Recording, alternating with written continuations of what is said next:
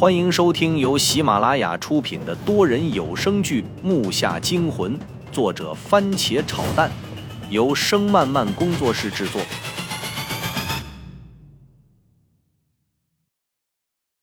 第二十四集。说着，我和父亲就开始忙碌了起来。这种障眼法的游戏上，我倒是比父亲强。我把我画的图给了父亲，我又画了个粗略的草图。然后每个砖块编上号，在自己的纸上开始拼。我很快就拼上了，而且把数字按顺序写上。父亲看了我的纸一眼，就拿起笔开始改正，而且眉头皱的说道：“你怎么不仔细看呢？都告诉你了，这两个鸟长得非常像。你没有看到你这个头部如果和这个脖子拼上，那花纹对不上吗？”我仔细一看，确实是；不仔细看，还真看不出来。连纹路和细节都差不多，这回顺序打乱又要重弄，我才真正感到头疼，确实很难弄。可是当我重新弄的时候，父亲却大喊了一声“好”！原来他借着我的做参谋，竟然拼完了，而且还大概的把这两只鸟的雏形画了出来。我一看，竟然连缝隙都没有。我和父亲开始仔细的检查他拼的有没有漏缺或不完整的地方。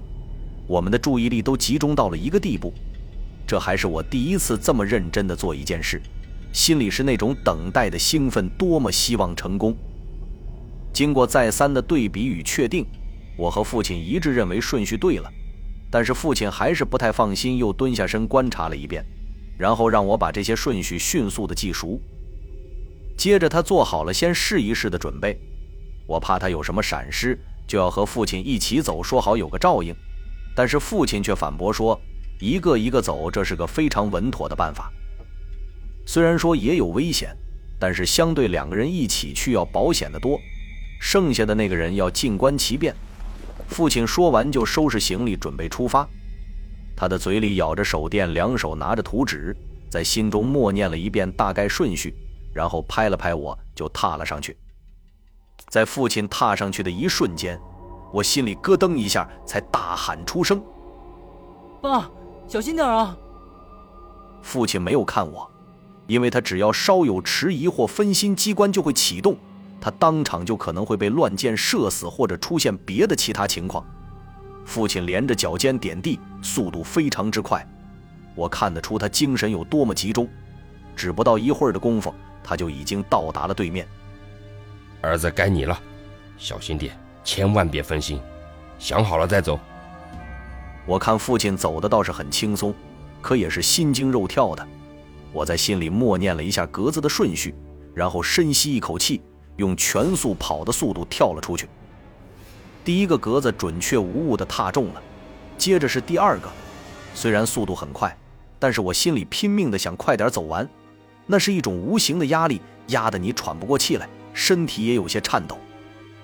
儿子，坚持住，马上就走完了。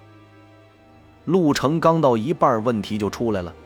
余光我看到了些东西，也就是父亲身后的那个墓室里面，我看到了好多人的影子。没错，好像很多人在里面钻洞。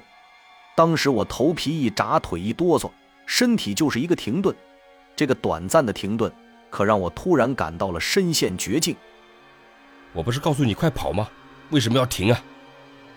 那边传来了父亲焦急的声音，我根本没有时间抬头，感觉一种死亡的气息正向我窜来，内心深处只是有一个声音告诉我快跑。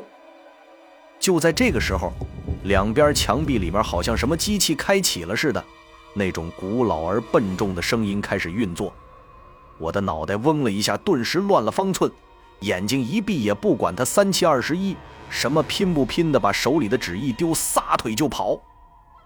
我在跑的时候，真的看到了无数箭弩从石壁里伸了出来，几乎每个石砖里都有两个，银光闪闪的。只听无数弹簧卡紧的声音响了起来，每响一下，我的心就颤抖一下。父亲在那边气骂道：“他妈的，成事不足败事有余的家伙，手给我，快点！”我连滚带爬的向前跑。后面的声音竟然戛然而止，瞬间墓道里又进入了一片安静。那种压力瞬间就消失，我好像从死神那里走了回来。就这样，那些弩箭都卡在了那里。